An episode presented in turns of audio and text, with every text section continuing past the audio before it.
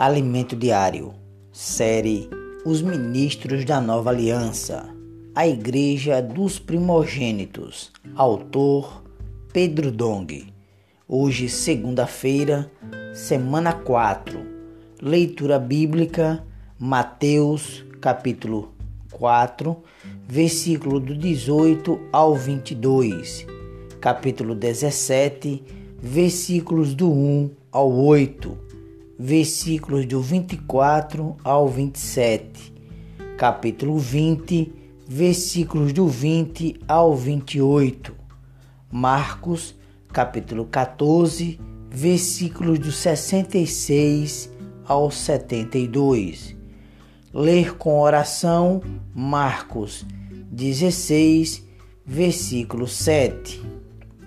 Mas ide Dizei a seus discípulos e a Pedro que ele vai adiante de vós para a Galiléia. Lá o vereis como ele vos disse. Tema de hoje: a importância de Pedro e João. O tema desta semana é: são estes que o Pai procura. Os pontos que veremos a seguir são o aperfeiçoamento de Pedro e João a fim de se tornarem ministros da nova aliança. Veremos também a importância do ministério de João, que nos apresenta o ponto mais elevado do plano de Deus, como também as revelações contidas nos capítulos 14 ao 17 de seu evangelho Veremos também como Jesus abriu-nos a porta para entrar na glória e também a unidade perfeita de Deus, do Deus triuno e seu desejo de incluir-nos nela, e por fim, os que o Pai procura para executar sua vontade. Queridos, Deus o convida a ser o ministro da nova aliança.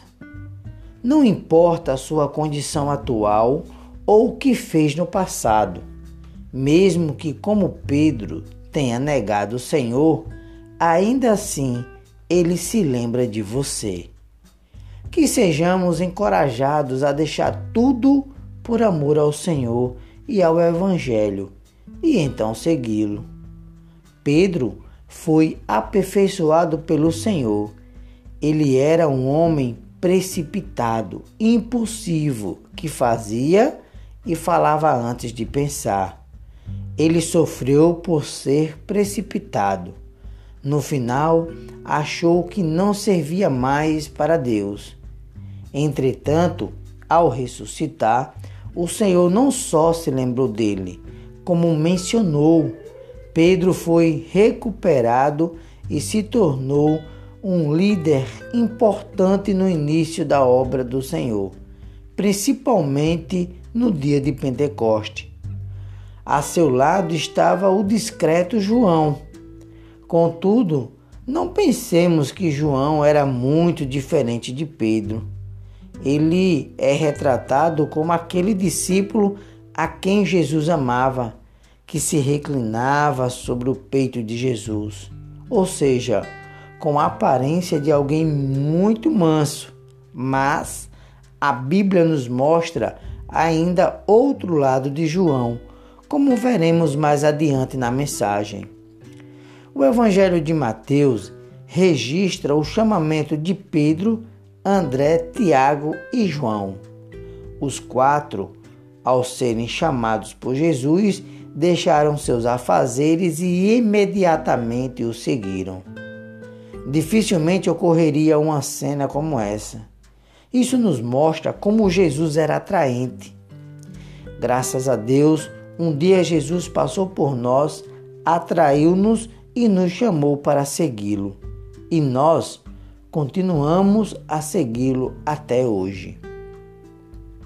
No Evangelho de Mateus, temos a transfiguração de Jesus.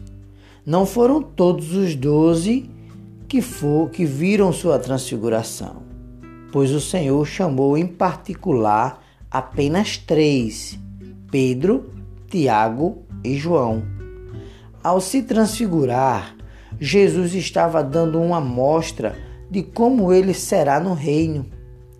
Se perseverarmos buscando ao Senhor em sua vinda, teremos nosso corpo transfigurado em um corpo igual ao de sua glória.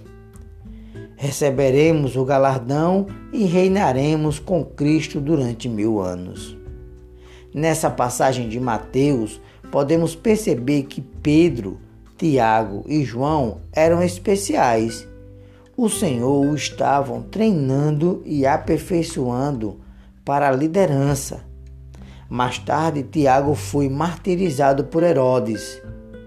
Sobraram então Pedro e João, que iniciaram a liderança do ministério levando a cabo pelos doze apóstolos. No capítulo 20 do Evangelho de Mateus, a mãe de Tiago e João pediu a Jesus em seu reino seus dois filhos se assentassem um à sua direita e outro à sua esquerda. Na verdade, Tiago e João estavam por trás dessa iniciativa. O Senhor então lhe disse que essa decisão não competia a ele e sim ao Pai. Nunca tente usurpar o lugar de Deus nas decisões que cabem a ele. Os demais discípulos indagaram-se, indignaram-se contra essa atitude de Tiago e João. No serviço ao Senhor, não deve haver disputa por posição e hierarquia. A sociedade humana, a sociedade humana sempre houve disputa pelo poder. A história dos impérios é uma história de disputa pelo poder, cheia de traições, homicídios e bajulações para galgar posições. Entretanto, não deve haver esse tipo de pensamento entre nós. O Senhor disse no livro de Mateus, capítulo 20, versículo 26 ao 27, o seguinte: Não é assim entre vós. Pelo contrário, quem quiser tornar-se grande entre vós, será esse o que vos sirva. E quem quiser ser o primeiro entre vós, será vosso servo. Na obra do Senhor, em seu reino, não há disputa pelo poder não há esse conceito de posição, de hierarquia. Pelo contrário, quem quer ser grande deve servir. Louvado seja o Senhor. Pergunta de hoje: que lição podemos extrair de Marcos 16, versículo 7?